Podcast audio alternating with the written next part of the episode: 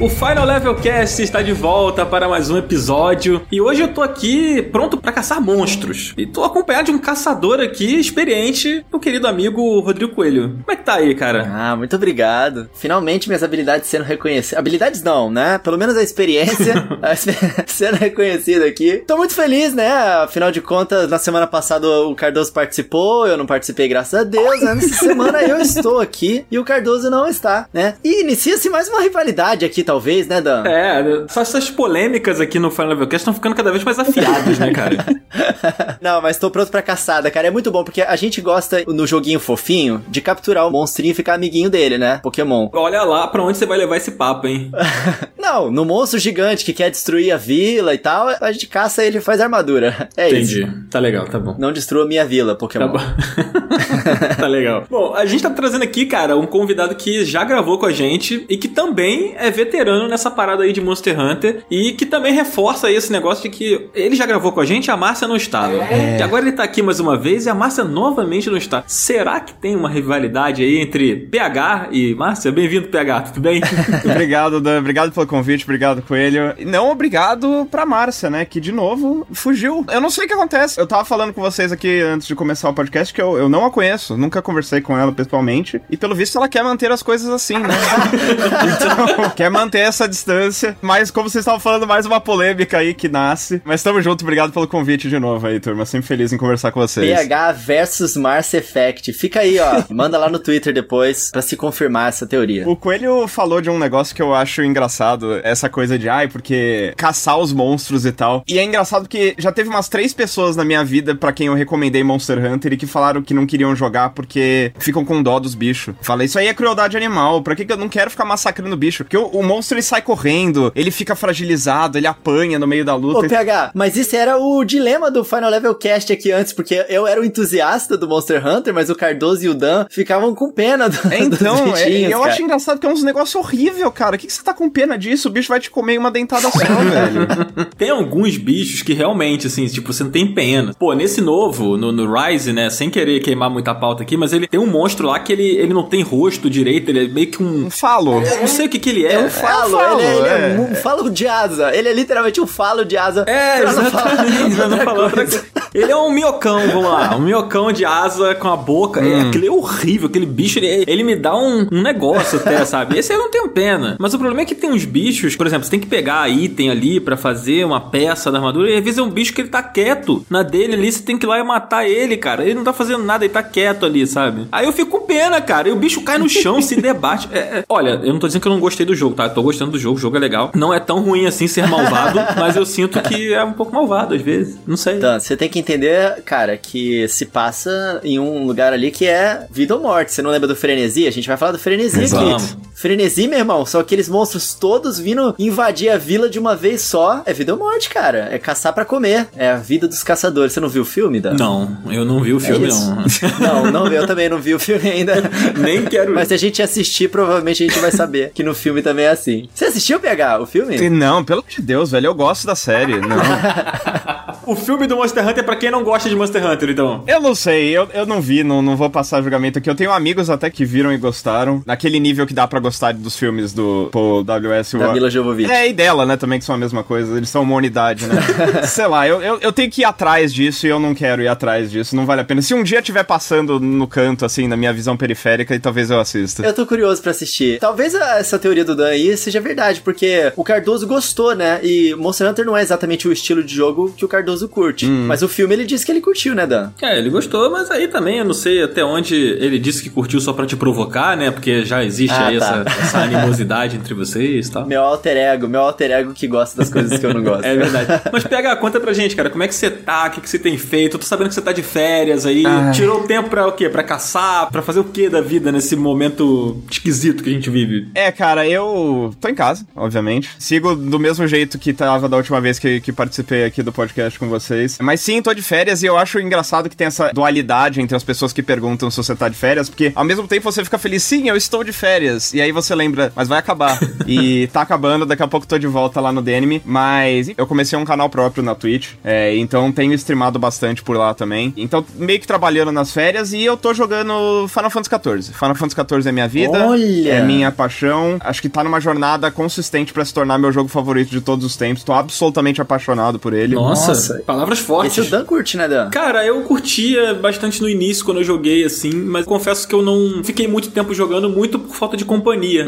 sabe? Eu não tinha amigos que jogavam regularmente. Eu, na verdade, eu tinha um amigo que jogava muito, mas o momento que eu comecei a jogar, ele meio que tinha parado, assim, sabe? Eu dei azar, vamos dizer assim. É, eu tô vidradaço no jogo, porque eu jogo desde o Realm Reborn, né, que foi o, entre aspas, o renascimento do jogo. Quando caiu o meteoro? Isso, quando caiu o Meteoro, aí meio que rebutaram o jogo, porque o original era horrível, né? E aí eles refizeram o jogo do zero. E eu jogo desde então, mas eu sou muito aquele cara que sai uma expansão, aí eu volto, jogo uns dois meses, aí eu meio que me perco e, e vou fazer outra coisa. Dessa vez não, eu mergulhei de cabeça, tô fazendo tudo que tem de conteúdo ali, vendo todas as histórias. É muito, muito, muito legal. Essas foram minhas férias, basicamente, já que eu não posso viajar, viajando em Eorzea, que é o mundo do Final Fantasy XIV. E é muito legal. Justo. Pena que é caro. Justo, eu, eu espero que o PH tenha entendido que quando eu falei que eu não tenho amigos pra jogar, sabe, é que eu tô aceitando convites. Era uma indireta. Fica o convite aí, se quiser. É que eu não sei que servidor que você tem personagem lá, mas se quiser colar lá, tem, tem uma guilda lá com uma turma. Tá vendo? Não, não, comigo não, mas com a guilda lá tudo Não, bem. eu né? tenho amigos Não, pra eu tô te apresentar. chamando! Eu tô te chamando!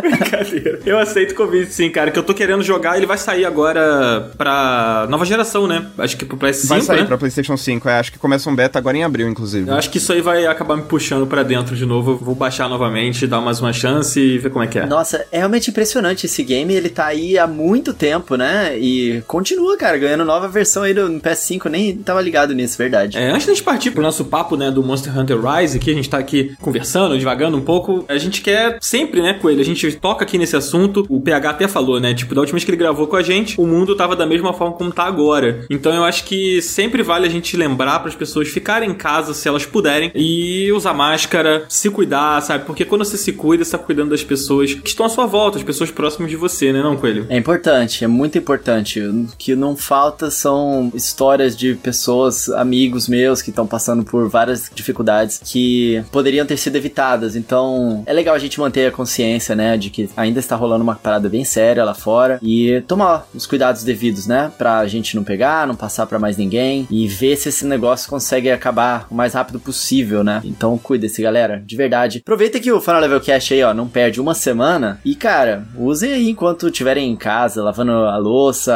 fazendo o seu exercício matinal, sei lá. Ah, O podcast também ajuda nesses momentos. É verdade, se cuidem aí e não saia de casa de bobeira, hein? Não dá mole, porque a parada tá muito séria. Queria também fazer um convite pros nossos queridos ouvintes a entrar no nosso grupo do Telegram, que tá rolando lá mil por hora, cara, notícia, é meme, um monte de coisa lá, promoção, cara. O grupo ele ganhou proporções, tem uma galera super ativa lá. E inclusive a gente tá lá no grupo. Então, se você ainda não tá participando, quer trocar uma ideia mais próximo com a gente, tanto eu quanto o Coelho, quanto a Márcia e o Cardoso também, estamos lá no grupo. A gente tá sempre trocando uma ideia com o pessoal e também fazendo atividade, né, Coelho? A gente tá fazendo aquela leitura de perguntas, né? A gente ativa o grupo lá e o pessoal manda as perguntas e foi legal até da última que a gente fez, né? Ah, com certeza o pessoal começou a marcar no meio da conversa lá, a hashtag FLC responde, né? Depois a gente pegou as perguntas e fez o episódiozinho, fez a leitura e o pessoal curtiu bastante. Cara, é, é muito legal a interação da galera lá, né? Agora mesmo eu tava respondendo pergunta do pessoal lá, então o link está sempre na descrição dos episódios. Vem conversar com a gente também no offline e perguntar as nossas opiniões sobre outras coisinhas também. É isso aí. Então bora pro papo que a caçada já começou. Eu não vou, não vai começar não, né? Já começou, tá rolando. Inclusive meu Switch tá aqui do lado esperando esse episódio acabar pra eu poder voltar a jogar, porque acho que eu gostei um pouco do jogo. É isso aí. Então vamos nessa. Bora lá. Bora. Pam, pam, pam, pam, pam, pam, pam, pam, pam, pam, pam, pam. Gostou? Foi bom, Muito foi bom, muito bom.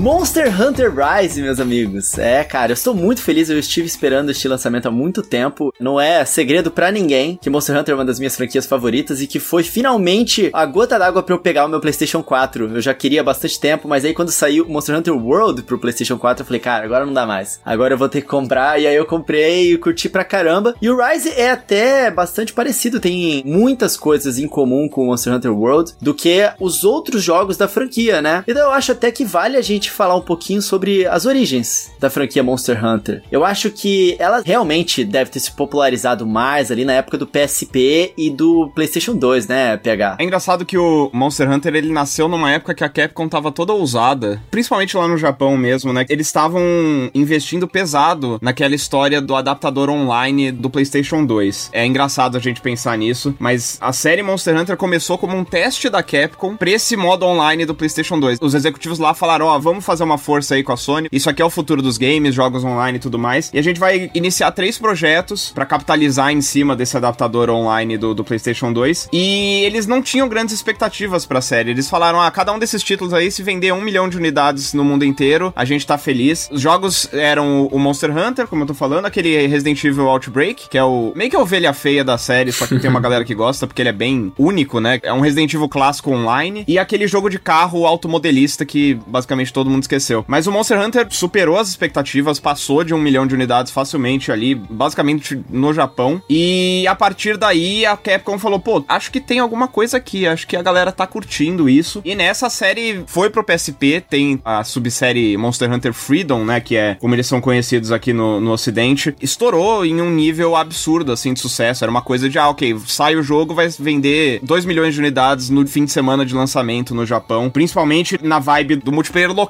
o que é engraçado, né? Porque começou como uma série focada no multiplayer online e foi o multiplayer local do PSP que popularizou ela lá no Japão. Aquela coisa de, ah, eu tô no trem aqui com os meus amigos, o que, que eu posso fazer em, sei lá, 20, 30 minutos enquanto a gente vai pra escola ou pro trabalho? Pega um PSP, faz uma caçada aí, mata um ratalos e foi nessa que a série se popularizou. E aí, enfim, teve os percalços aí, a série teve muita dificuldade de fazer a transição pro ocidente, teve um dos episódios de, entre aspas, traição na indústria, né? Aquela coisa de abandonar o PlayStation em prol do 3DS, que foi um, meio que uma cartada de mestre ali da Nintendo na época. Hum. Vocês lembram disso? Que teve um direct que eles anunciaram ao mesmo tempo o Monster Hunter 3 Ultimate e anunciaram o Monster Hunter 4 uhum. no mesmo direct. E aí a galera falou: ok, então o futuro da série tá nos portáteis da Nintendo e tudo mais. Eu me lembro disso. Esse dia foi louco, cara. Esse eu dia... me lembro Mas, também. Mas, nesse momento, quando isso rolou, eu me lembro que Monster Hunter ainda não era tão bombado no ocidente como ele é hoje, é, né? Não, é, não era. É verdade. No Japão, é como o PH falou, ele vendeu pra caramba no Japão, acho que clicou muito, né, com os japoneses, até porque, assim, hoje ele já tá bem mais, entre aspas, ocidentalizado. Muitas das mecânicas e formas de você fazer o manejamento ali dos seus itens e tudo mais, eles aprenderam com RPGs ocidentais para dar uma melhorada, né? Mas o jogo, no início, ele era uma tabela de Excel, assim, para você é. ver todas as mecânicas profundas dos equipamentos e dos itens todos, que o jogo também não te explicava muita coisa. E aquela coisa que o japonês gosta, né, de ser bem complexo, de você ter que trocar a ideia e ver nos fóruns e saber como que é a aplicação de cada uma das coisas. Isso ainda carrega hoje em dia, mas o japonês gosta bastante disso, né? E cara, no Japão, uma das coisas que o pessoal mais gostava de se juntar para jogar era Monster Hunter. Recentemente, quando o Rise saiu, é até uma história engraçada, né? Que teve uma empresa no Japão que começou a perceber que muitos funcionários estavam tirando o dia de folga na sexta-feira, né? Aí eles foram ver, sexta-feira era o dia de lançamento do Monster Hunter, mas era tanta gente dentro da empresa tirando folga que o chefe falou: Olha só, galera, já entendi. Vocês querem jogar esse novo Monster Hunter que tá saindo aí? Então toma aqui, ó, um feriado nacional na empresa para vocês jogarem Monster Hunter. Joguem o final de semana todo e segunda-feira vocês voltem renovados, beleza? Eu achava que isso era meme, cara. É real essa É real, é real federal mesmo. No Japão, o pessoal é alucinado com Monster Hunter, cara. E aí, segunda-feira, tava todo mundo fingindo que tava doente, né? E eles ficaram uma semana inteira de folga também. Cara, tem umas franquias no Japão que é tão absurdo. Tipo, foi o Dragon Quest, ele foi lançado, eu não lembro exatamente que dia que ele foi lançado, mas foi um dia de semana. Teve um monte de gente faltando trabalho, faltando aula para poder jogar o Dragon Quest 3. Que a Square Enix prometeu que nunca mais ia lançar um Dragon Quest que não fosse no final de semana, né? Na sexta-feira, assim. É verdade. E até hoje eles cumprem isso. Então tem umas franquias no Japão que mexem tanto com a sociedade, né? E Monster Hunter acabou se tornando uma delas. É muito louco isso. É, isso é fantástico, né, cara? E assim, eu não sei exatamente, até eu acho que o PH e o Coelho podem responder essa pergunta. Em que momento que teve essa virada do Monster Hunter atingir em cheio o público aqui? Porque eu sei que o, o título anterior ao Rise, né, que é o World, ele é o jogo mais vendido da Capcom, né? Não é isso? É isso. É meio discutível isso aí, porque o Resident Evil 5 ele foi relançado com os títulos diferentes e tudo mais, e acho que somando tudo ali, o Resident Evil 5 ainda tá na frente. Mas como lançamento único, ele é o mais bem sucedido da história da Capcom. Né? Caraca, né? isso é muito insano, é, né? surreal. Eu acho que ele se popularizou realmente por causa do 3DS, cara. Tipo, ele já tinha lançado no Wii, lá no Japão, uma versão exclusiva do Wii, que eu até tive interesse interesse, mas não tinha como jogar. E aí eles lançaram no Wii, antes de sair pro 3DS, o Monster Hunter 3, que era a versão do ocidente também do Monster Hunter 3, já com os outros monstros e tal, porque a Capcom ela faz com o Monster Hunter no Japão igualzinho ela faz com o Street Fighter. Eles lançam uma versão base e aí depois de um tempo eles lançam tipo Monster Hunter G. Tem mais monstros, umas missões mais difíceis, né? Tipo, tem a Capcom lançando o Street Fighter Championship Edition, entendeu? E aí eles lançam só no ocidente a versão já Ultimate. E eles fizeram isso primeiro no Wii e foi quando eu entrei na série, mas ainda era muito nicho assim, muito mesmo. As pessoas nem falavam direito sobre isso. Depois eu comecei a ver o pessoal pegando mais interesse quando saiu pra 3DS, cara. O 4, né? Porque o 3 também tinha pro 3DS. O 3 Ultimate e tinha pra 3DS e pra Wii U. E aí eu acho que nessa época a base foi aumentando, aumentando e quando saiu o 4, a Capcom ela lançou uma demo que dava para todo mundo jogar e aí o 3DS já tava bem mais difundido na sociedade e começou a discussão cada vez mais sobre o jogo. Realmente aí foi quando começou a se popularizar mais no ocidente. Eu acho que Monster Hunter é uma série que, assim, se você pegar hoje em dia, você tendo contato, sei lá, pela primeira vez com a série no Monster Hunter Rise, se você voltar atrás e jogar o primeiro jogo de Play 2, você vai saber exatamente tudo que você precisa fazer ali. A, a essência é muito a mesma. Obviamente, literalmente décadas de melhorias, mas a essência é a mesma. E eu acho que o que a série precisava para atingir o sucesso que ela merece, na minha opinião, era ter uma porta de entrada mais atraente mesmo. Sabe aquela coisa do fliperama? Que antes de você jogar, você entra no fliperama e aí tem uma máquina lá no fundo que é toda brilhante, toda. Uhum. É, fica fazendo umas músicas estilosas e tudo mais, que é, é o modo attract, né? Que eles falam. A máquina funcionando para atrair o jogador, que é tão importante quanto a diversão que o jogador vai ter a partir do momento que ele coloca a fichinha na máquina, né? O Monster Hunter ele tinha muita dificuldade nessa primeira parte, em atrair o jogador. Eu comecei a jogar no PSP, acho que em 2006 ou 2007, por introdução de um amigo, acho que eu nunca teria conhecido nessa época se não tivesse um amigo que já estivesse inserido nesse mundo. E eu fui acompanhando a trajetória da série e assim, tinha coisas pontuais que faziam os jogos melhorarem em popularidade. Então, teve os de PSP, teve uma campanha para lançar o, o Portable Second G no ocidente, e aí ele saiu. Então, como teve a campanha dos jogadores, rolou uma atenção um pouco maior nesse jogo. Aí veio pro Wii. No Wii teve um certo investimento de marketing da Nintendo, então teve mais umas pessoas que entraram na brincadeira. O 3DS é a mesma coisa, tinha o modo 3D, tinha o marketing da Nintendo, tinha a maior quantidade de monstros da série. Então eu acho que foi uma escalada nesse ponto, mas para mim, a série foi catapultada ao nível de sucesso que ela tá hoje por causa do World. É, definitivamente. Foi um jogo que foi anunciado na E3. Ele foi anunciado numa conferência de E3. O mundo inteiro viu aquele jogo com gráficos incríveis e pensou, tá, o que que tá acontecendo aqui? O que que é isso? E aí chega aquela galera no fundo, tipo, ah, isso aí é Monster Hunter, eu joguei no 3DS, eu joguei no PSP. E com todas as facilidades que o World trouxe pra série, com a coisa de você não ter loading entre as áreas de exploração e tudo mais, eu acho que ali foi meio que uma tempestade perfeita para atrair o mundo pra série, que assim, eu acho que o Dan vai contar a história dele, a partir do momento que você consegue entender o que, que tá acontecendo ali no Monster Hunter, você gosta, porque é, é, é o supra-sumo do videogame isso aí, cara. É, o World, ele realmente foi um ponto de virada muito forte na jogabilidade do jogo também. E, cara, o PlayStation 4, monstro de vendas também, e foi um dos melhores jogos do PlayStation 4, ele concorreu a jogo do ano também. Era isso que eu ia falar. Então, assim, a Capcom, ela realmente arrebentou, cara, no World. E, cara, eles melhoraram tantas coisas que afastavam as pessoas, eu acho que uma das principais é o fato de você não conseguir se curar andando, é. né? No World você podia fazer isso, tinha uns insetinhos ali que você conseguia se curar sem necessariamente você pegar o item e tal. Eram coisas que as pessoas pegavam o controle no Monster Hunter e se sentiam travadas, e aí afastava muita gente disso, né? E eu acho que o pessoal ainda passa um pouquinho por isso até entender como é que é a jogabilidade.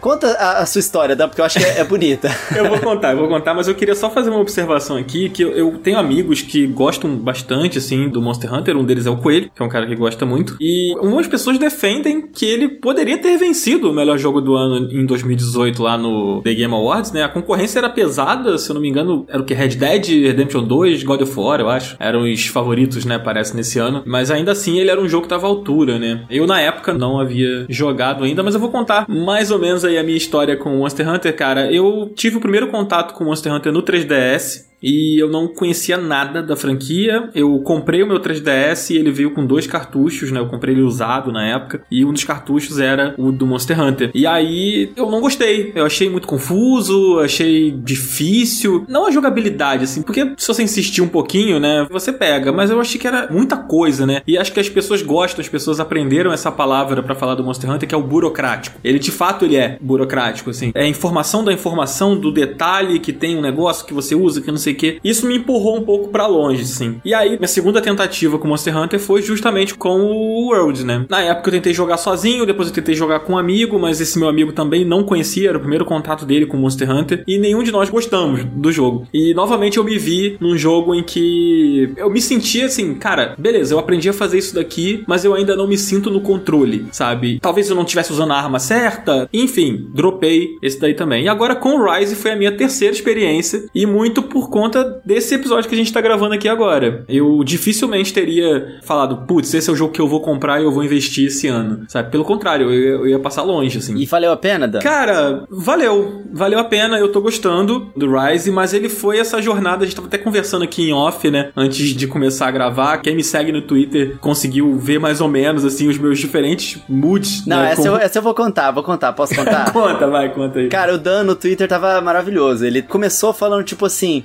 Ah, Monster Hunter, né? Já tentei antes, mas não é muito pra mim. Aí dali a pouco ele tava tipo: Ah, beleza, eu vou, dar uma chance aqui pro jogo, vamos ver qual é. Aí depois ele tava: Olha, tá realmente um pouco difícil, mas eu tô até pegando jeito, mas é muito burocrático. Aí depois ele tava: Ah, eu tô gostando, mas tá difícil de pegar o jeito. Parece que eu tenho que fazer um curso pra aprender a jogar o jogo. Não quero ter que perguntar pra um amigo meu. Aí dali a pouco ele tava: Ah, um amigo meu me ajudou, eu vou falar: Tô gostando bastante. Aí o último tweet dele, ele: Caraca, cara, eu não imaginei. Eu estou até duas horas da manhã jogando Monster Hunter. tava apaixonado pelo jogo. É. Não vem com essa, não. Agora você tá curtindo. Monster Hunter é bom demais, cara. Então, eu, eu acho que a, a curva pra você sair do ponto em que você não gosta do jogo e você passa a amar o jogo, ela é igual a curva de dificuldade pra você dominar as coisas do jogo, sabe? Eu quando eu entendi qual era a arma que combinava mais com o meu estilo, qual era o equipamento que eu tinha que usar, o modo de jogar e tudo mais, eu achei ali um ponto que virou uma chave na minha cabeça. Eu falei, peraí, isso é um videogame legal, sabe? E aí eu até lembrei agora disso que o PH falou agora há pouco, né? Que tipo, cara, isso é videogame, sabe? E, e é bem isso mesmo, né? O Monster Hunter. Ele, ele passa a sensação de, cara, isso aqui é um, é um game, né? Estou jogando isso É aqui. o puro suco do videogame, é, cara. exatamente. É uma definição interessante essa. Parece simples, mas não, ela é interessante. Eu acho muito bom, porque quando você pega o feeling do jogo, você vai evoluindo como jogador. E aí, às vezes, uma parada que tava muito difícil de você conseguir vencer, sem necessariamente você ter pego uma armadura melhor, nem nada disso, você começa a conseguir ler o monstro, você entende a natureza daquele monstro, como é que ele se move, pra onde que ele vai, né? Quando que ele tá machucado, quando é que ele tá, tipo, pronto pra ser capturado. E à à medida que você vai conseguindo, você meio que se sente Deus, né? Tipo, caraca, meu irmão, eu sou o, o rei da floresta aqui agora, né? Não pegar. É basicamente isso, a sensação de poder, né, cara? Porque a primeira vez que você vê um bicho é tipo, ok, eu, eu não tenho a menor chance. Sei lá, os bichos mais pra frente, né? Os dragãozão e tudo mais. Você fala, ok, é isso, acabou minha carreira de caçador aqui, vou só deitar e chorar. e aí chega um momento que você descobre um jeito não só de matar aquele monstro, mas de destruir ele completamente. Você não toma mais ataque, você desvia de todas as investidas dele. E a sensação de poder nesses momentos é muito prazerosa. Mas assim, eu tenho uma, uma questão aqui que me perguntaram isso enquanto eu tava jogando. E eu também já fiz essa pergunta antes de jogar. Se você precisa ter tido uma experiência com Monster Hunter pra você ser bem introduzido ao jogo, sabe? No Rise, no caso. Do Rise, exatamente. Falando mais especificamente do Rise agora. Tipo, é bom que você já tenha jogado o World. Pode afastar um jogador se ele nunca tiver jogado. Ou vocês acham que o Rise ele é mais convidativo pra um caçador novato aí que tá pegando o Monster Hunter agora, que, sei lá, que é dono de um Switch e tá querendo um jogo novo e tá todo mundo falando. e- Enfim, vou jogar essa pro alto aí, pega quem quiser. Eu acho que os jogos da série estão ficando progressivamente mais convidativos e mais acessíveis. Eu acho que esse é, inclusive, um dos grandes méritos do World e do Rise, acho que compartilhado entre os dois, de meio que jogar o cara. Ele joga você de cabeça na ação ali muito rapidamente. Obviamente, é indiscutível isso, isso é um fato. Se você jogou um jogo anterior, você sabe o que você tem que fazer, você sabe os comandos. Acho que é o único jogo que eu consigo pensar em que pra você atacar, você precisa desembainhar a sua espada antes de atacar, né? Você tem essa mecânica mais. Não é nem burocrática, porque o burocrático ele, ele tem uma conotação negativa. Ele é um jogo muito mais metódico. Ele tem uma certa cadência própria e tudo mais, que se você jogou um título anterior, você vai ter mais familiaridade e vai conseguir fazer com mais tranquilidade. Mas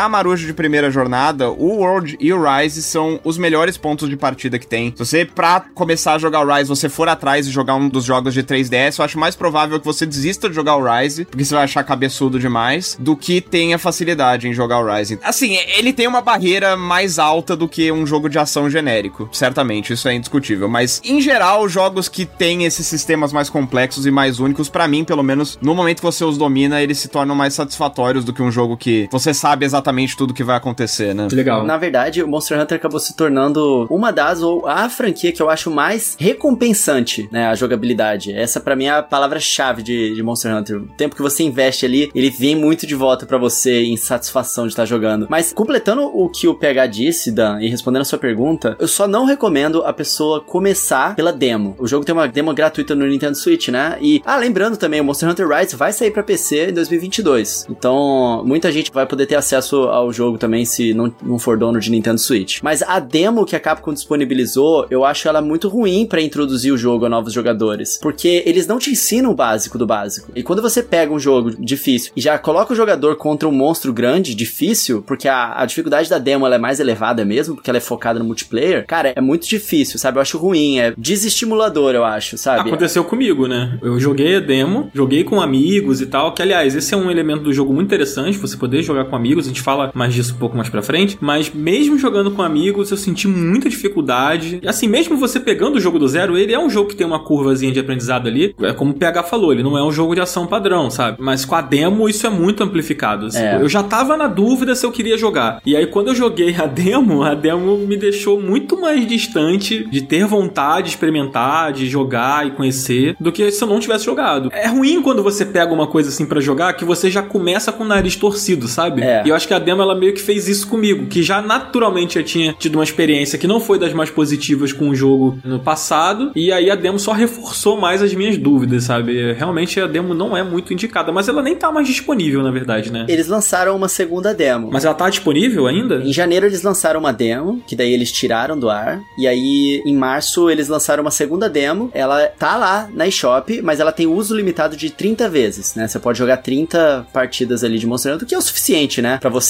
ah, jogar bastante. Mas não recomendamos, né? Não. pra quem não. nunca jogou, né? Pra quem nunca jogou, realmente não recomendo. O jogo principal é melhor porque, cara, você começa nas missõezinhas, tipo, ah, cata uns insetos aqui, bate nos bichinhos pequenos, uhum. depois você vai lutar contra os bichos maiores. Boa. Mas assim, vamos falar um pouco mais sobre do que se trata mesmo o Monster Hunter Rise, né? Eu acho que é legal a gente entender um pouco da trama. Antigamente eu achava que a história era uma coisa muito rasa, mas hoje eu vejo que tem uma história legal ali acontecendo. PH, cara, o que, que tá acontecendo nesse jogo? Qual é o enredo em torno ali daquela cidadezinha de. Acho que é Kamura, né? O nome da cidade. É engraçado que você, da sua percepção distante, você está certo. Antigamente era muito raso, e desde o World eles têm trazido um foco maior na história. O Rise é basicamente o segundo jogo da série que tem realmente uma, sei lá, uma trama com cutscenes e personagens com quem você reconhece e tudo mais. Antes disso era meio, ah, é, tem que caçar uns monstros aí e tudo mais. Acho que para falar do Rise é importante falar do World, porque o World era um jogo em que você tava indo para um território inexplorado. Você vai para um continente novo lá. Todos os monstros que a gente, a maioria dos monstros que a gente conhece naquele jogo são monstros que só habitam aquele trecho inexplorado do mundo. Então era mais uma coisa de, ah, o desbravador, o descobridor e tudo mais. O Rise é completamente diferente, na verdade é o oposto. A gente tá em Kamura, que é um antigo vilarejo humano com séculos de história, mas que foi praticamente destruído uns tempos atrás. O Coelho já, já deu um teaser disso por causa do Frenesi, que é um, enfim, um evento que aconteceu aí, meio que os monstros piraram, a gente não sabe porquê, e destruíram grande parte da civilização humana que estava ali. E agora a gente chega nesses restos desse vilarejo como um caçador responsável pela defesa de quem ainda está lá, das estruturas que ainda permanecem por ali. E aí você vai entrar nesse mundo aí, destrinchar esse mistério, descobrir por quê, o que que é o frenesi, por que que isso acontece, por que que os monstros ficaram loucos no passado e estão ficando loucos de novo e ameaçando a sobrevivência da galera. Enfim, o que é mais legal para mim nesse jogo é que esse jogo ele se passa no Japão. É basicamente isso. Obviamente o mundo do Monster Hunter é um mundo próprio que, enfim, não tem nenhuma relação geográfica com o nosso, mas é o segundo jogo da série que tem uma estética explicitamente inspirada no Japão feudal. Então, na minha opinião, é um acerto muito grande da Capcom, porque também é um jogo que faz você se sentir, ah, eu sou um samurai, se você quiser. Você pega uma espada longa ali e brinca de samurai, coloca um chapéu de palha e tudo mais. Tem uma vibe muito legal de Japão feudal. Legal, mas assim, uma dúvida. Agora fiquei curioso, na verdade. Já tinham me falado que ele era uma continuação meio que direta do título anterior, do World, no caso. Mas Kamura, a cidade onde o Rise se passa, ela está no jogo anterior ou não? Ela é independente? Não, é nova. Ah, tá, entendi. Então, assim, na verdade, você pode jogar o Rise sem ter jogado o World, né? Na verdade, a história não importa nada. É, então, exato. Tanto que se você entra no site, cara, do Monster Hunter, você vai ver que, tipo, o quadradinho que eles falam sobre a história tá lá embaixo. Meio desimportante. Você clica, não tem muita informação. A história é basicamente o setting para você ter um motivo para estar tá lutando contra aqueles bichos, né? E, e, não ter pena deles, né? Eles querem matar todo mundo. E também o fato de ter os personagens ali, né? Porque cada um dos personagens, eles têm uma função na vila, os personagens que você interagem, né? Então tem o Fugen, que é o, o ancião lá da vila, e ele sempre tá te ajudando, e é muito legal porque o jogo tá finalmente em português, né? O World ele tava em português, mas nos consoles da Nintendo é a primeira vez que o Monster Hunter tá em português. Não dublado, né? Mas ele tá legendado em português. E é legal a personalidade de cada um deles, né? E como eles te tratam é bem bacana. E você ter essa ambientação naquela cidadezinha que tá passando por aquelas dificuldades e que é toda meio japonesa e ter os personagens cada um com sua função ali, dão aquela sensação de pertencimento, porque eles te recebem bem. Você já era uma pessoa que participava ali da vila, você já tinha seu lugar ali, mas agora você recebeu a condecoração para ser um caçador da vila, né? Então um mercenário, digamos assim, que você vai pegando as missões para ajudar a vila. Então você tem essa sensação, as pessoas te conhecem ali já, elas estão felizes por você, que você passou pro próximo passo, que você tá se tornando uma pessoa cada vez mais importante ali dentro, né? Essa ambientação é que é legal para você ter essa sensação de pertencimento, mas a história em si do jogo realmente não importa muito. Eu acho maravilhoso que nós somos chamados de craque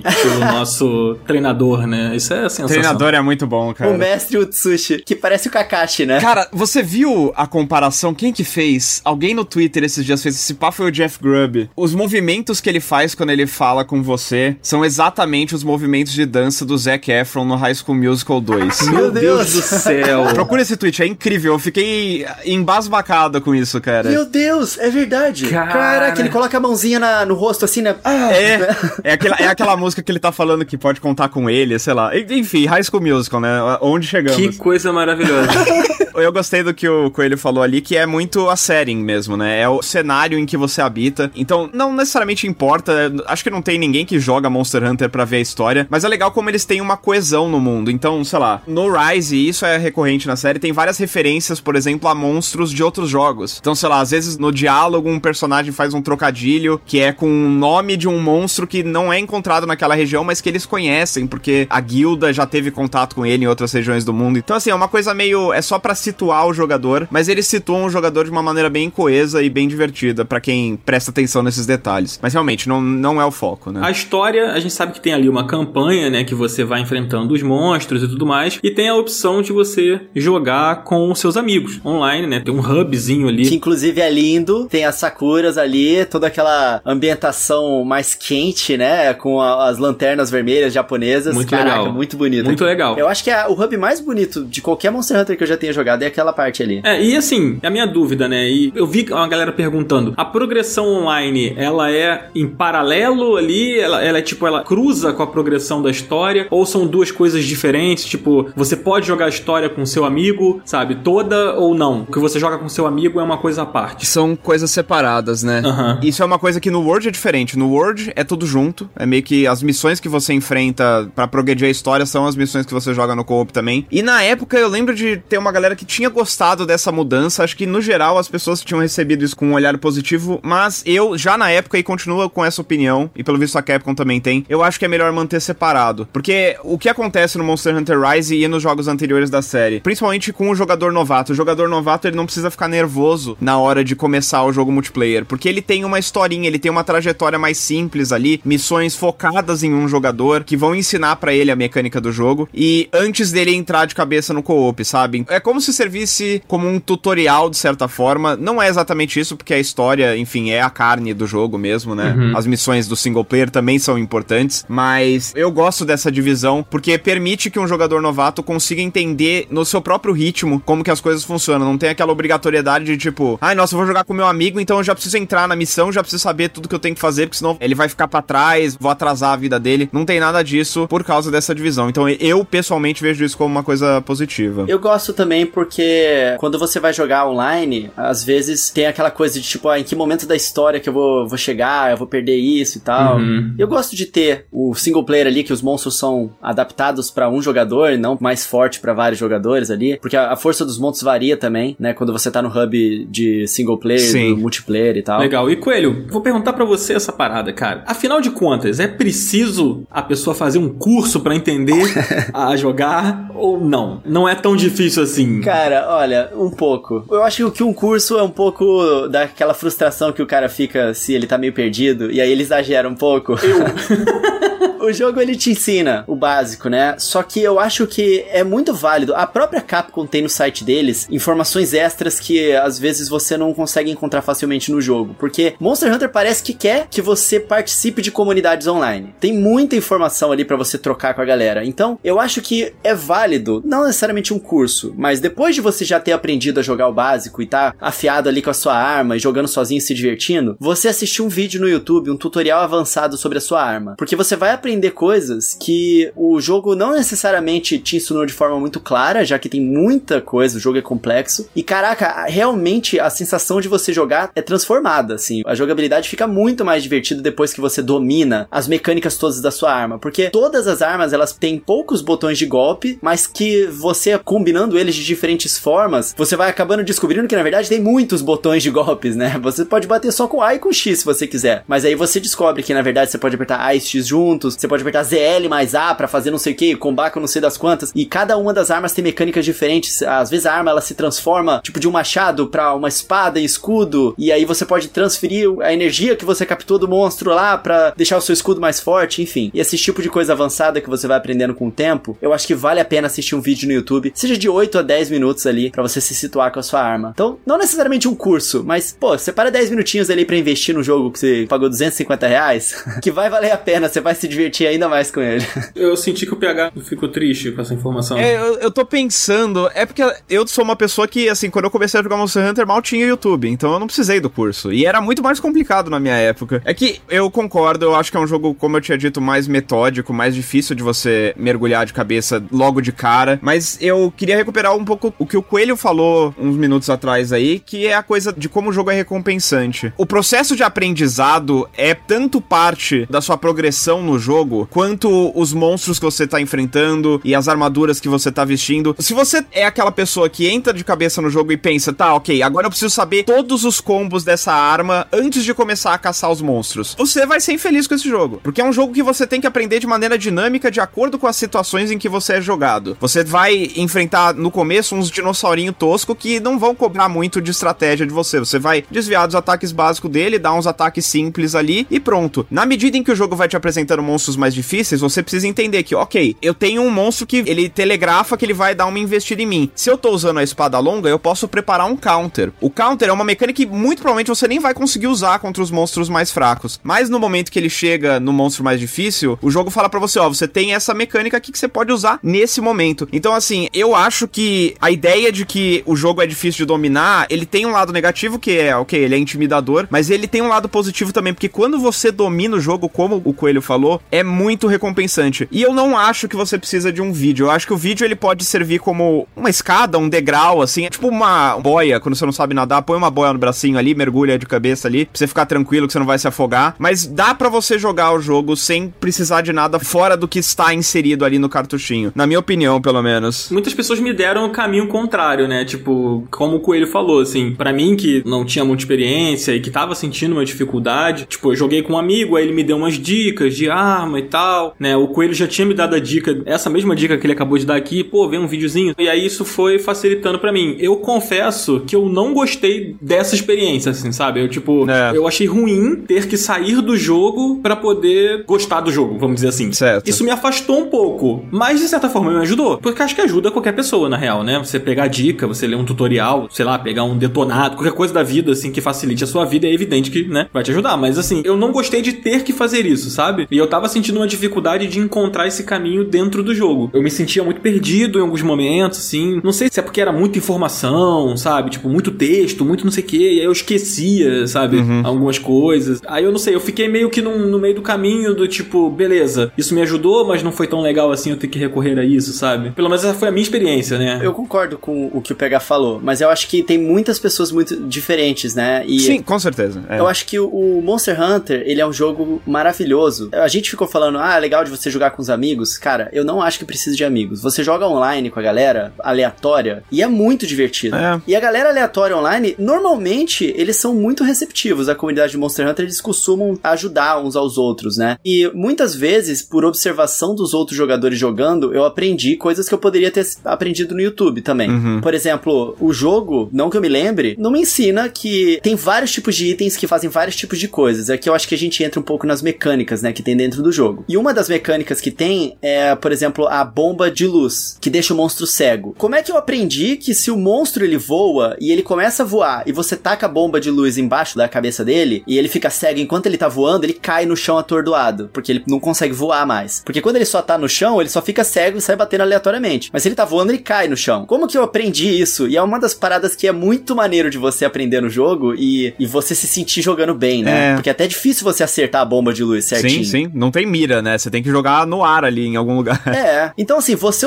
fazendo tentativa e erro, às vezes você vai jogar várias vezes errado e não vai acertar e fazer essa parada. É a comunidade que vai te ensinar esse tipo de coisa, sabe? Uhum. É por isso que eu acho que vale a pena essas coisas. Depois de você já ter aprendido bem o jogo, você pegar as paradas avançadas. Eu acho que é uma forma de você aprender e curtir mais o jogo desse jeito. Ô Dan, acho que para esclarecer aqui, eu não sei se talvez tenha me expressado mal, mas assim, não tem nenhum problema em você pegar o vídeo e precisar. Se você sente que você precisa disso, cara, vai lá, faz do seu jeito. O dinheiro é seu, você que pagou o jogo, você pode curtir o jogo do jeito que você quiser, não tem absolutamente nada, não vou ficar cagando regra aqui. o meu ponto é que assim, aí eu acho que eu vou extrapolar um pouco o negócio, e eu falo isso como uma pessoa que há muitos e muitos anos recomenda Monster Hunter pros outros, e eu tenho uma resposta muito similar ao longo desses anos, que é sempre uma coisa de tipo, putz, mas eu não consigo mirar no monstro, eu tenho dificuldade em coordenar meus ataques, porque eu preciso tirar a arma antes e tudo mais. E grande parte dos problemas que as pessoas têm com o jogo não é porque ele é difícil ou porque ele é muito complicado. É simplesmente porque ele é diferente. Eu acho que tem muita gente aí fora que iria curtir o Monster Hunter, mas tem essa ansiedade de tipo, cara, eu preciso dominar isso aqui de cara, senão eu não vou conseguir aproveitar o jogo. E o que eu tô falando é assim: você pode entrar no jogo sem saber nada. Você não vai perder nada se você entrar no jogo sem saber nada. É isso que eu quero dizer. É a mesma lógica do cara que tem medo de começar a assistir One Piece, porque ele acha que ele vai demorar muito tempo para alcançar as pessoas que estão em dia com a série. Você não tá assistindo One Piece para chegar no final, você tá assistindo One Piece para curtir a jornada. Caralho, perfeita analogia. Você tá entendendo o que eu tô dizendo aqui? Tipo, você não tem que pensar lá no fim, tipo, cara, não, mas aí eu, eu tenho que chegar para jogar com o streamer, no nível do streamer. Não, cara, você tem que aprender a jogar. Aprender a jogar um jogo é legal quando o sistema de aprendizado é feito de uma maneira dinâmica como é no Monster Hunter. E é a mesma coisa com One Piece. Cara, eu juro para você que você vai começar a assistir One Piece, você vai se divertir a partir do primeiro episódio. Você não precisa chegar no episódio 900 para se divertir. Cada pessoa tem seu ritmo. Enfim, se você precisa de um vídeo para começar a curtir o Monster Hunter, por favor, assista o vídeo. Eu quero que você consiga curtir o Monster Hunter, porque quanto mais pessoas curtirem o Monster Hunter, melhor. Mas não tenha medo, não tenha essa ansiedade de querer dominar tudo e entender tudo logo de cara, porque assim, eu jogo Monster Hunter desde o Freedom de PSP. Tem coisas que eu fui entender sobre a série lá no 4, velho. 10 anos depois. Então assim, cada um tem seu ritmo, vai com calma, você vai curtir. É isso. Eu concordo. Quando eu disse que eu achei ruim ter que procurar um vídeo e tudo mais, não sei o quê, e também entendi o que o PH disse, né? Essa coisa de você ter falado que o jogo ele é diferente, que ele não é um, um jogo de ação comum, né? Ele tem uma coisa ali tática e tudo mais, isso também afeta muito a gameplay, isso afeta muito a experiência da pessoa, né? A expectativa é tudo. Quando você pega um jogo e você tá esperando uma coisa e você se depara com uma coisa completamente diferente, e o Monster Hunter ele é muito diferente, isso afeta a forma como você lida com aquilo ali, com aquela gameplay, com a sua própria progressão, né, dentro do jogo. E em alguns momentos eu me via frustrado por sentir que eu não estava progredindo. Na verdade eu tava. Você tava, é. É, eu tava, só que eu não conseguia perceber isso. Quando eu assisti um vídeo e aquilo me deu uma clareada em algumas coisas, tipo assim, muitas das coisas que eu vi o vídeo me ensinando eu já estava fazendo. Só que eu meio que fazia sem querer, tava fazendo, mas não era na hora certa. E aí o vídeo clareou isso pra mim e aí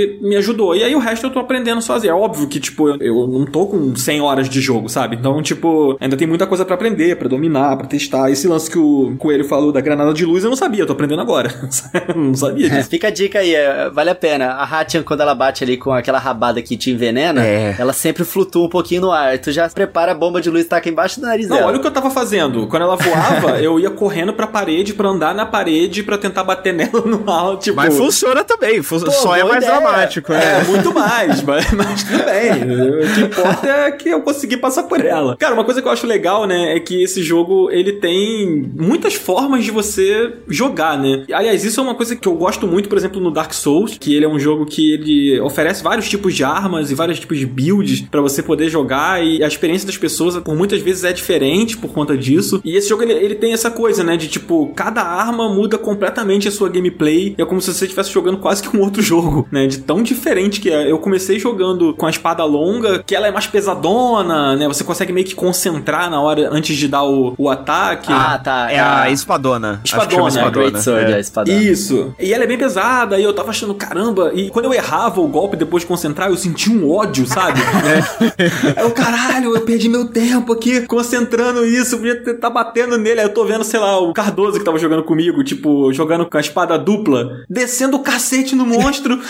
Falei, caraca, eu não tô fazendo nada, velho. Eu tô aqui concentrando a espada e batendo no chão, que ódio de mim. E aí depois eu troquei pra espada escudo, aí eu já comecei a me dar melhor. Enfim, cada pessoa vai ter sua experiência. Algumas pessoas ficam trocando as armas. Eu me achei mais na espada dupla, que é uma coisa mais hack and slash ali. E eu me encontrei um pouco nessa arma. PH, eu acho que esse, não sei se você concorda comigo, mas esse é uma coisa muito legal, né, cara? Essa coisa de você poder encontrar vários estilos dentro de um jogo só e se adaptar a vários deles, né? Ou se adaptar apenas a um, assim. Você acha que isso ajuda a variar? Isso aumenta a longevidade do jogo também? Muito, cara. Em muitos sentidos. Aumenta a longevidade no sentido que se você quiser mesmo, você pode, sei lá, fazer todas as quests com todas as armas, aí você vai ficar pro resto da sua vida jogando só Monster Hunter, né? Porque são 14 tipos de armas diferentes. Cara, pra você ter uma ideia, eu tenho 450 horas no World, eu acho, e eu nunca usei Gunlance. Eu nunca usei Gunlance naquele jogo. Eu nunca nem experimentei a arma naquele jogo. De tanta coisa que dá pra você fazer ali, né? Mas eu, eu acho muito legal e, e, de novo, recuperando uma coisa que o Coelho falou, a coisa de você ver outra pessoa no online fazendo. A primeira vez que você vê um cara jogando com a Insect Glaive, que eu não lembro o nome em português, é tipo um, um salto com vara, praticamente, ali,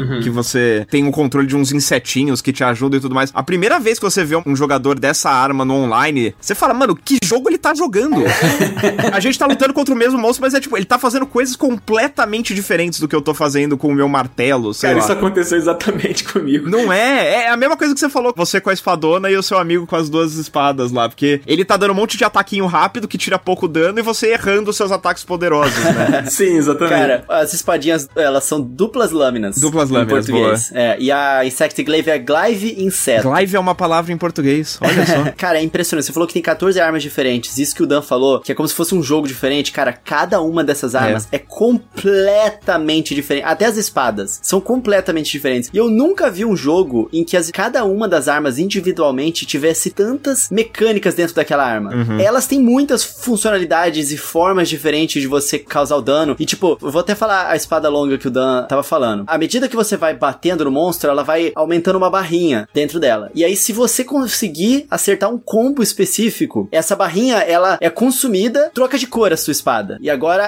à medida que a sua espada vai trocando de cor, até ficar roxo, se não me engano, o vermelho, é o mais forte de todos. Então ela tá tipo com o poder da espada lá. E aí, você pode usar esse poder de espada pra deferir certos golpes que são ainda mais fortes. E isso é só uma espada longa, sabe? Tem a arma que eu uso, que ela é a lâmina dínamo nesse jogo. Ai, que legal, cara. Eu, eu amo essa, É muito eu da hora, muito essa é espada. muito da é muito da hora. Ela é uma, um escudo e uma espada, grandão assim o escudo, e ela se transforma de uma forma que o escudo, ele é acoplado na ponta da espada pra virar um machado. Então o escudo ele tem lâminas na- nas laterais. E aí, dependendo da forma que você vai jogando, você vai trocando entre essas duas formas e você também acumula uma barrinha que você pode juntar essa barra de energia e colocar ela ou no escudo ou também na ponta da sua espada quando o escudo tá acoplado pra ela virar uma serra elétrica. Maravilhoso. É muito louco. é muito É louco. um coquetel de maluquice.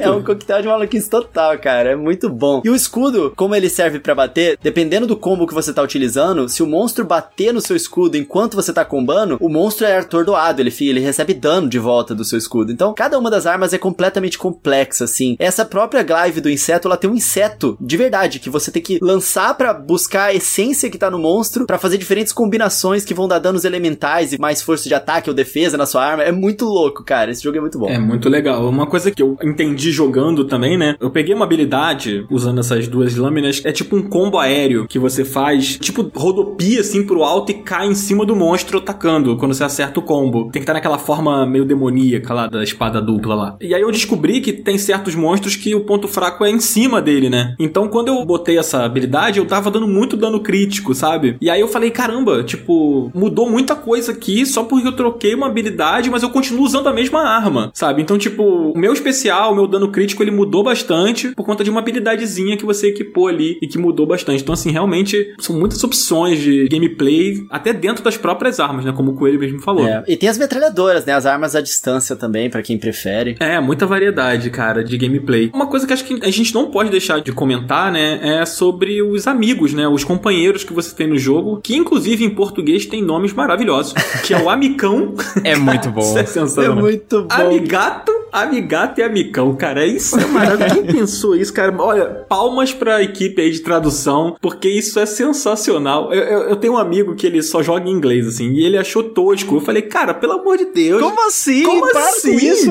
É maravilhoso. Legal é Feline com Y, né? Tipo, não, para Não. com isso, cara. É muito É. boa a tradução. Inclusive, não é o único dos trocadilhos em português que merecem palmas. Tem muita coisa legal ali no Cara, meio. eu queria muito ver esse jogo dublado, Hum. porque eu acho que isso ia ficar muito bom no dublado, assim. Tudo bem, eu tô feliz com a legenda. Ele tem três dublagens, né? Que é a em inglês, em japonês, que você pode jogar também em japonês se você quiser, e a língua do Monster Hunter, que os caras, eles falam meio...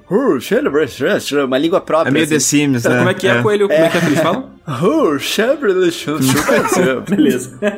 Beleza, só queria ter certeza se eu tinha ouvido certo. Mas sim, é, eu tô jogando em japonês lá no meu, tô achando bem legal, assim. E tem também o Cabe Inseto, né? Que é o- a novidade do jogo, né, PH? Ele não tinha nos outros jogos. O Amicão também. Aliás, o Amicão também não tinha, né? O Amicão também não, é. Eu acho que quando você entra no Monster Hunter Rise como seu primeiro jogo, você vai meio que tomar isso tudo que eles fazem por garantido. Eles mudam completamente a experiência. Eu diria que os dois são revolucionários em relação ao que tinha vindo antes. O Amicão, porque você pode, por exemplo, correr fazendo absolutamente todas as suas tarefas que uns cinco jogos atrás você tinha que parar pra tomar uma poção, né? Hoje em dia você consegue montar no seu Amicão e sair correndo por aí, escalando parede e tudo mais, enquanto você afia sua lâmina, enquanto você bebe poção, enquanto você combina itens. Então, o Amicão ele serve muito pra agilizar a jogabilidade, fazer com que você nunca precise parar realmente durante uma caçada, o que é muito legal. E o Cabinseto, ele dá mais verticalidade ao combate. Verticalidade que é um elemento que tá na série desde o Monster Hunter 4, quando eles introduziram a coisa de você conseguir montar nos monstros. No World eu achei que ficou meio pra trás isso aí, ele tinha aquela garra no Iceborne que você se lançava contra o monstro e tudo mais, mas era meio esquisito porque você ficava o tempo inteiro pensando em como você ia montar no monstro. Eu senti que eles focaram demais nessa mecânica. E no Rise não, no Rise você usa o cabinseto que, assim, pra mim, não sei vocês, pra mim é claramente inspirado pelo Homem-Aranha da Insomniac. Você consegue usar um- como se fosse uma teia de aranha pra se pendurar no ar, pra escalar a parede e principalmente pra se colocar em posições de vantagem contra os monstros, né? O Dan mencionou com as duplas lâminas lá o ataque que ele dá um salto pra cima e consegue acertar o ponto fraco do inimigo por cima. Aquilo é uma coisa que é possibilitada por causa do cabinseto e é muito legal ver como eles integraram tudo isso de uma maneira sem precisar mexer na essência da jogabilidade, mas de uma maneira que torna tudo muito mais acessível e rápido, tanto no sentido de combate quanto de exploração. Cara, você poder correr na parede ali é tão bom, velho, porque você olha pro mapa e fala, putz, o item que eu quero tá em cima dessa montanha. Normalmente você teria que dar uma puta volta. No Monster Hunter World mesmo, você ia ter que ir naquele labirinto da floresta ancestral lá. Aqui não tem esse problema, você simplesmente usa o seu cabinseto pra cima e sai correndo na parede. É, isso também aumenta a dimensão do próprio mapa, né? Porque você. É. Os desenvolvedores puderam aumentar a exploração do jogo, já que você consegue alcançar áreas com mais facilidade. Então, imagino que isso tenha influenciado até no próprio desenvolvimento dos mapas, né? Do cenário em si. Definitivamente, eles agora colocam às vezes umas recompensas pra você chegar no topo do topo de não sei aonde. E tem sempre itens diferentes que você pode pegar, alguns itens que te ajudam a fazer armaduras especiais. Tem umas criaturas místicas também que te dão recompensas. Então, se você encontrar o animalzinho secreto, no final da missão vai te dar mais dinheiro, ou ele vai te dar mais itens do, do monstro, uma série de coisas assim. É, o jogo ele te induz a explorar, na verdade, né? Porque tem itens que você vai ter que pegar, que estão no cenário, né? Às vezes é um tipo de minério, sei lá, que você tem, precisa pegar pra fazer uma peça da sua armadura, né? Ou é um mel, alguma coisa assim, pra você poder ter mais poção.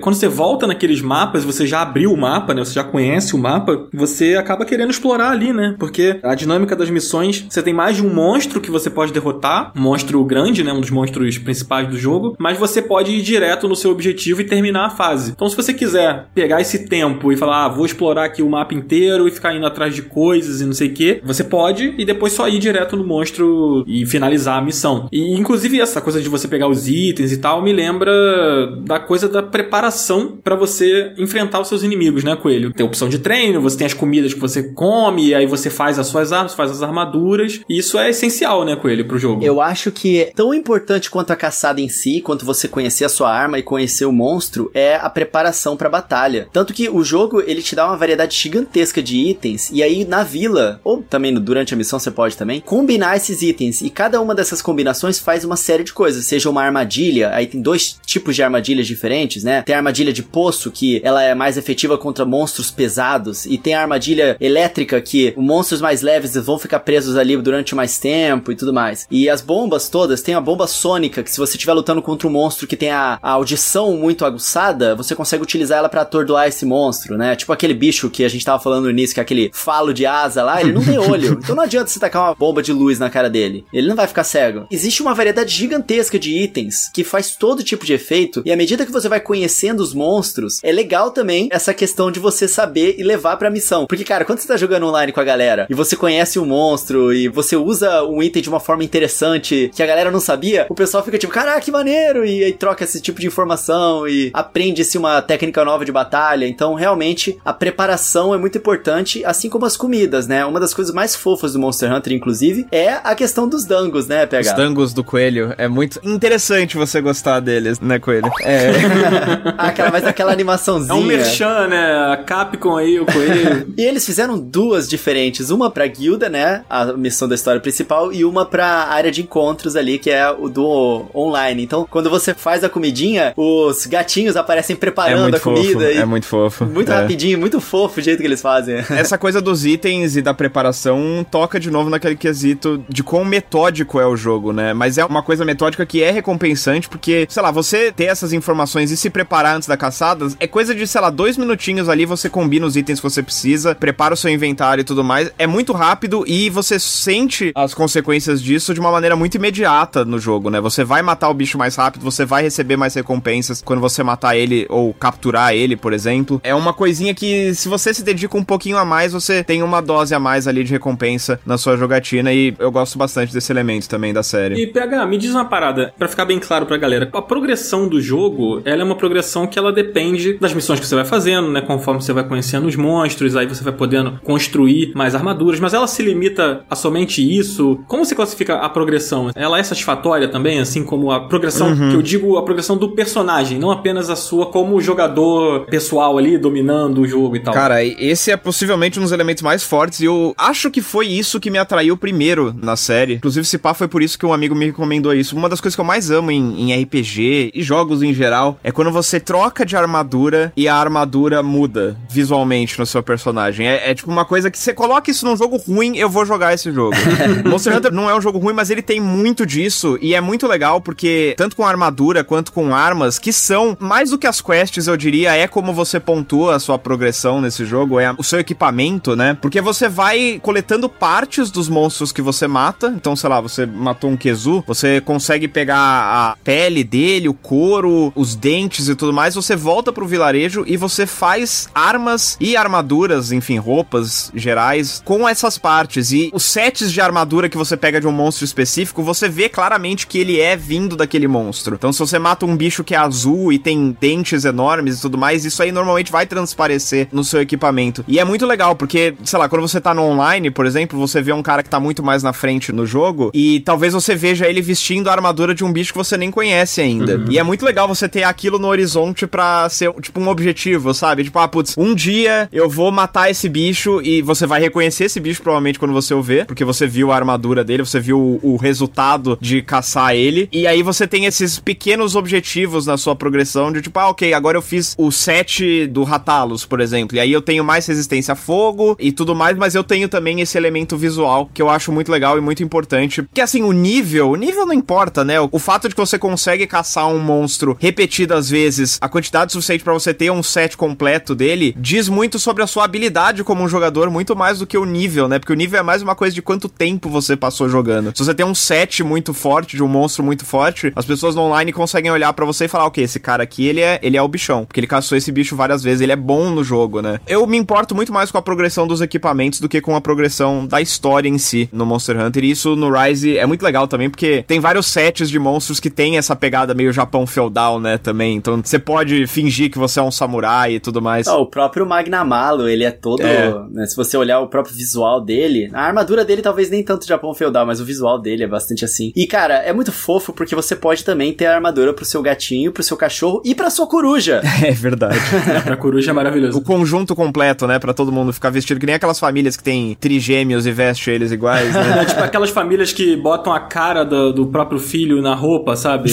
pode ser também. É muito bom. Maravilhoso. Uma coisa que eu acho que a gente não pode deixar de falar, né? A gente já tá chegando aqui no nosso fim do programa, passou muito rápido o papo, inclusive. É sobre os monstros em si, né? A gente meio que já falou dos monstros. O PH acabou de falar, na verdade, né? Que eles refletem muito nas suas armaduras e tal. Mas eu queria, na verdade, perguntar uma pergunta para quem já conhece o jogo, já conhece a franquia, na verdade. Os monstros desse jogo, eles são todos novos? Ou eles também têm monstros antigos para quem procura referências e tal? PH, isso é identificável? É tudo novo? Como é que é o esquema? São mais ou menos dois terços monstros antigos, um terço monstros novos. Mas todos eles têm ajustes, enfim, não é um Ctrl-C, Ctrl-V dos jogos anteriores, porque eles têm que se adaptar aos cenários e aos movimentos novos que os caçadores têm, né? Então, mesmo os monstros antigos, ele tem alguns ataques novos, algumas estratégias diferentes e tudo mais. Mas, só pra não ficar palestrinha aqui, mas eu queria pontuar que, para mim, a leva de monstros novos que tem nesse jogo é uma das melhores de toda a série. Cada monstro novo apresenta um conceito novo. A gente mencionou o Magnamalos, mas mesmo os primeiros monstros novos que você conhece, eles têm tipos de ataques e de comportamento que são inéditos na série e que fazem até mesmo quem é veterano, às vezes, às vezes você chega para enfrentar o Magnamalos achando que ele é tipo um Ginoga ou algum outro monstro, você vai se surpreender, porque eles subvertem as expectativas dos caçadores veteranos de uma maneira que talvez os novatos não reconheçam. A maioria dos monstros é antiga, mas com alguns retoques ali para se adaptar à fórmula nova da série, né? Legal, legal. E é bem bacana esse lance dos monstros, porque realmente cada um deles, eles têm um tipo de monstro, o nome deles, eles têm uma família, tipo, igual a gente tem na ciência, né, que, ah, o monstro desse tipo, ele é dessa família e tem o nome científico dele, tem toda uma Wikipediazinha ali dentro do jogo que explica da onde que o monstro veio. Quando você encontra o monstro pela primeira vez, passa uma cutscenezinha super bacana contando da natureza dele, né, como se fosse um National Geographic, assim, né, de por que que ele é perigoso. E essas cenas, inclusive, são um highlight do jogo, porque são lindas e é muito bacana, né? Parece um conto oriental, assim, né? Parece um, um poema, né? É, exatamente. É muito bacana, é muito bacana isso. Muito legal mesmo. Cara, antes da gente encerrar, a gente não pode deixar de falar, a gente acabou deixando meio pro fim, é sobre o frenesi, que é um modo de jogo diferente, né, da caçada tradicional. E eu já vou deixar aqui minha opinião, tá? Vou deixar aqui meus 10 centavos, 20 centavos, sei lá como é que é, mas eu não gostei. Mas vou passar para vocês, vou passar aí pro Coelho, que, que acho que ele curtiu, né? Não, é a verdade, eu concordo com você, Dan. Ah, então que bom. Fico feliz. tipo, nos últimos Monster Hunters, eles têm tentado introduzir algumas variações pra gameplay comum do jogo, né? E a versão do Monster Hunter Rise disso é justamente esse frenesi que acaba virando um tower defense, né? Então tem uma arena que fica posicionada antes da vila e nessa arena tem vários locais onde você pode colocar itens, tipo uma catapulta, um canhão que atira bomba, tem vários tipos de coisa. Tem um que é uma, uma isca de dragão, então tipo, fica um espantalho tocando trombeta ali, e aí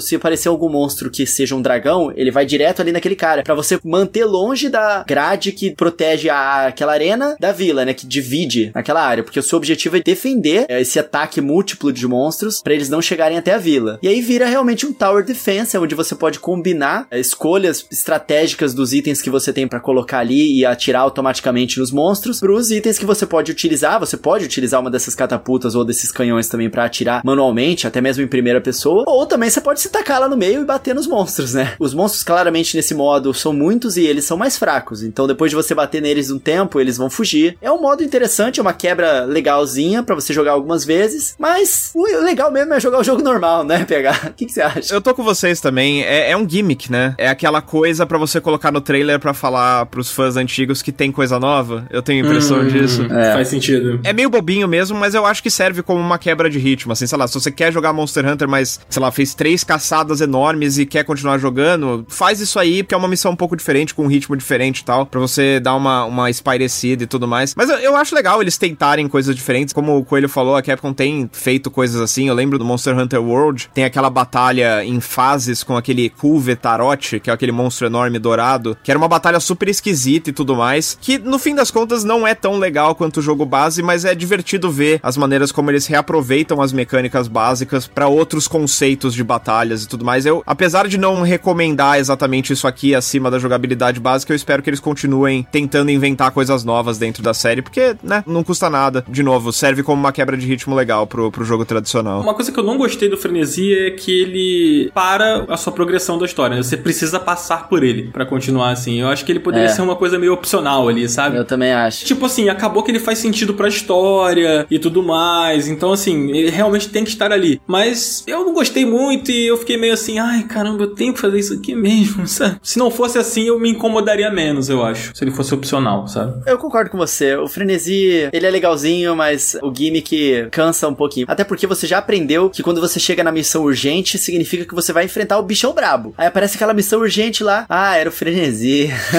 Bom, pelo menos da primeira vez que você enfrenta o frenesi, né, no, no modo principal, a hora que você acaba ele, aparece a cutscene do Magnamalo pela primeira vez, que é o monstro que tá na capa do jogo. Aí aquela cutscene é muito maneira, cara. É bem legal. Mas o que eu ia dizer é que mesmo no, nas caçadas normais, tem uns monstros que são muito diferenciados. Eu ainda não cheguei nesse ponto no Monster Hunter Rise, então eu não sei o que, que eles fizeram em relação a isso. Mas nos outros jogos, às vezes tinha uns monstros absurdamente gigantescos, tipo 100 vezes maiores do que um dragão que já é gigante no Monster Hunter. Uhum. E aí, para você lutar contra eles, era um evento, uma parada diferente. Então, tipo, no Monster Hunter 4, no Generations Ultimate, tinha, por exemplo, o Genmohen, que você ia num barco no deserto. Sim, o barco ele andava na areia, porque sim, mas beleza. E aí você atirava no monstro de longe com o barco, e aí às vezes ele chegava perto do barco, assim, batia, e você conseguia subir nas costas dele para bater nos pontos vitais e tal. Então, nesse Monster Hunter Rise, eu tenho certeza que eles vão colocar alguns monstros gigantescos, assim, pra gente enfrentar de maneiras diferentes e que essas sim são batalhas muito memoráveis, né? Tem umas coisas meio assim já, mas eles já indicaram que vão continuar adicionando monstros novos com, com DLCs. Gratuitas. Grátis, né? Eu diria que as lutas mais impressionantes do World vieram nessa forma, né? Vieram como DLCs mais tarde. Eu acho que eles vão apostar nisso aí sim pro Rise, porque é uma fórmula vencedora que, enfim, tem dado certo nos jogos anteriores mesmo. É, todo mês, em abril, ele já tem um update novo. Eles sempre vão adicionando todo mês alguma coisa nova, missões de evento e tudo mais. E de tempos em tempo eles colocam missões de monstros novos e esse tipo de coisa. E sempre gratuito, né? Aí no final da vida, depois de alguns anos, eles fazem, né? Igual no World. Ou eles lançam um jogo novo, né? Igual eles faziam antigamente, mas no World eles lançaram a DLC, que era o Iceborne. Eu espero que eles façam a mesma coisa daqui a alguns anos com o Rise, que aí adiciona mecânicas novas, insetos, bichos novos. Tipo no Iceborne do World, eles colocaram lá um cachorro para você andar também. Só que você não podia controlar, ele andava meio automático e tal. Mas esse tipo de coisa é sempre adicionado. Então a Capcom ela mantém o suporte ao jogo ao longo dos anos, né? Eles não abandonam. É um investimento muito bom, cara. Para quem gosta de ter um jogo que realmente é recompensante, tem muitas horas de jogo. Monster Hunter é uma série que realmente vale a pena, assim, em custo-benefício. Vale a pena jogar Monster Hunter Rise, PH? Sim, vai sem medo. Vai sem medo de ser feliz, não vai preocupado em dominar o jogo, como eu tinha dito mais cedo. Vai na vibe de curtir mesmo. Tente, tipo, tirar suas preconcepções da cabeça, assim. Não fica inculcado com, tipo, ai, nossa, mas o jeito que eu faço isso nesse jogo é totalmente diferente do que eu faço em outros jogos. Vai com a cabeça vazia, assim, pensando, tipo, ok, vamos ver o que, que é isso aqui, o que, que isso aqui tem de diferente, porque as peças têm um motivo para estarem ali. Se eles fazem um negócio de um jeito diferente, é porque eles sabem o que eles estão fazendo. Acho que o sucesso dos jogos a essa altura já deve ter provado isso. A maioria das pessoas eu acho que vai gostar. Eu sei que não é para todo mundo, mas eu acho que a maioria das pessoas vai gostar, porque é, é o suco do videogame.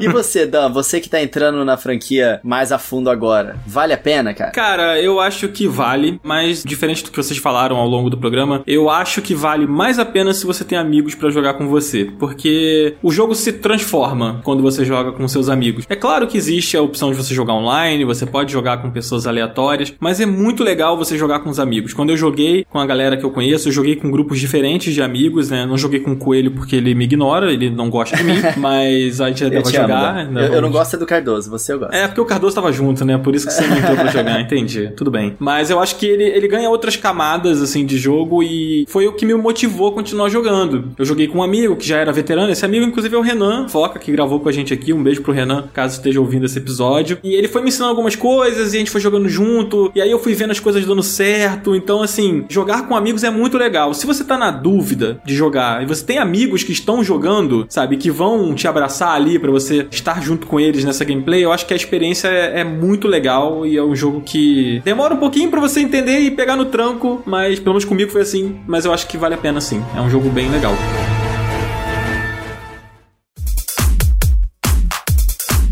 É, a gente vai ficando por aqui, né? A gente tá já mais do que na reta final agora, finalmente. PH, queria agradecer muito a sua presença, cara. Muito obrigado por ter topado participar aqui. Nas suas férias, você veio aqui é. gravar com a gente. Olha só, que, que privilégio aqui do Final Level Test. Responsa, hein? Pô, caramba. muito obrigado, cara. Deixa suas redes aí pra galera. Você falou que tá com um canal na Twitch, deixa aí pra galera te seguir lá. Isso. E as portas estão abertas, cara. Quando você quiser voltar, só vir. Muito pelo contrário. Me convidem que eu apareço. Eu sou arroz de festa de podcast. Pode me chamar que eu compareço aqui. Pode me chamar para falar de jogo que eu não gosto também, para variar um pouco, que eu gosto de xingar e ser xingado também. Bom demais. Mas enfim, quem quiser me seguir, twitter.com barra phlutilip, L-U-T-T-I-L-I-P-P. Mais fácil do que isso, twitch.tv barra tvph, só as letras aí, meu canal novo aí. Lá eu vou linkar, tá começando aí, mas a gente já tá afiliado lá. Tem uma galera assistindo as lives praticamente todos os dias ali. E eu vou colocar meus links e tudo mais lá, então se você quiser me encontrar, acho que é mais fácil ir por lá, twitch.tv barra tvph. De novo, obrigado pelo convite aí, sempre contente conversar com vocês, turma. Não, demais, maravilhoso, sempre bom demais. É isso, vamos ficando por é aqui então, né, Coelho? É, com certeza. Nossas redes sociais ficam sempre na descrição aqui do episódio, assim como o nosso link do nosso grupo do Telegram. E toda quarta-feira, às 10 horas da manhã, estamos aqui com um Final Level Cast novo fresquinho para vocês. Não deixem de clicar no botãozinho de seguir do seu agregador de podcast favorito aí. E muito obrigado pela sua audiência. Olha que bonito. Valeu mesmo, PH. Olha só que beleza. Tchau! Até a próxima semana, galera. Valeu!